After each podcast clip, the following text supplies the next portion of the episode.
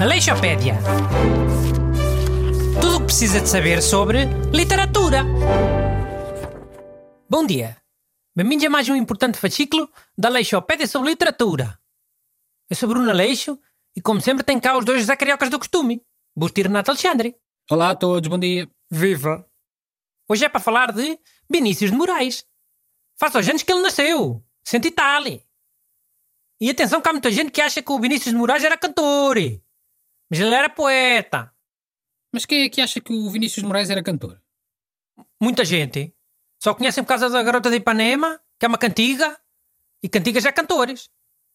Olha, imagina que num daqueles concursos da televisão, uh, Vinícius de Moraes era A. Poeta, B. Cantor, C. Realizador ou D. Pintor. Achas que não ia logo haver muitos nabos a escolher B. Cantor? Até podia acontecer, mas isso não significa. Depois era logo. Ah, eu em casa sabia esta. Em, em casa é muito mais fácil. Claro que em casa é muito mais fácil. Tem internet no telemóvel? Os burros em casa são todos muito inteligentes. Bem, a verdade é que, tecnicamente, o Vinícius ainda cantou algumas coisas, ao vivo e assim. Pá, o Pelé também entrou naquele filme de jogar a bola contra os nazis. Também passou a ser ator por causa disso? Em vez de jogador de futebol? Não, calma. Estava só a dizer. Olha, eu sempre soube que Vinícius de Moraes era poeta. Ele escrevia era bué poemas para músicas. A cena é essa. E, tipo, se eu não soubesse, também não tinha problema nenhum em admitir. E por acaso até curto bué um verso dele. Um que é assim... Uh, que seja infinito enquanto dure. É. Tens de tatuar isso nas costas, então. Mete em latim para ver se, se ainda é mais misterioso. Sei lá como é que isso se diz em latim. É bem na internet. Bem, mas falando então do tema de hoje, Vinícius de Moraes. Hum, como o Bruno referiu, é um poeta, eh, sobretudo poeta lírico, tendo escrito algumas das mais emblemáticas. Sabes onde é que o Vinícius de Moraes escrevia os poemas dele? Sei, era na, era na banheira. Sim, já tinha ouvido dizer. Ficava lá sentado na banheira, com água e tudo. Dei só uma tábua atravessada para pousar os papéis e escrevia lá em cima da tábua. Mas aquilo depois ia ficar tudo borratado na mesma. Depois o Vinícius ia dormir e, e vinham os amigos dele que tocavam viola, ver se estava para aproveitar alguma coisa para as músicas deles.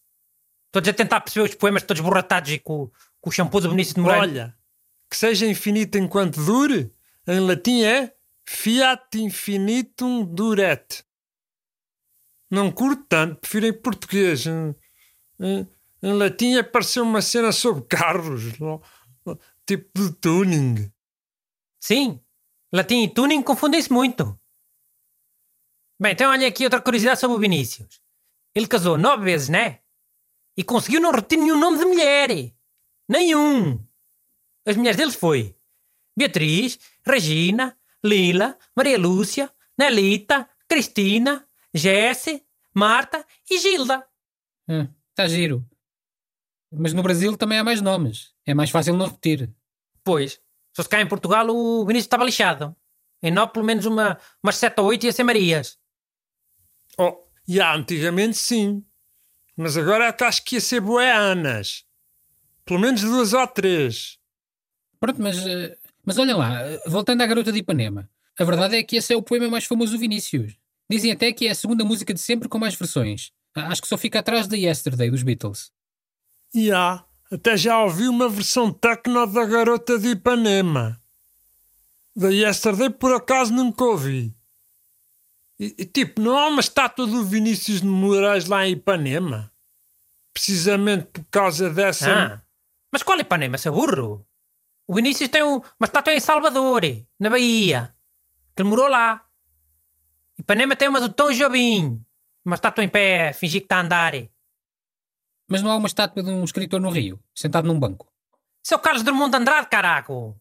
E é em Copacabana. É perto, mas não é mesmo sítio, burro. Sim, pronto, isso. Fiz confusão.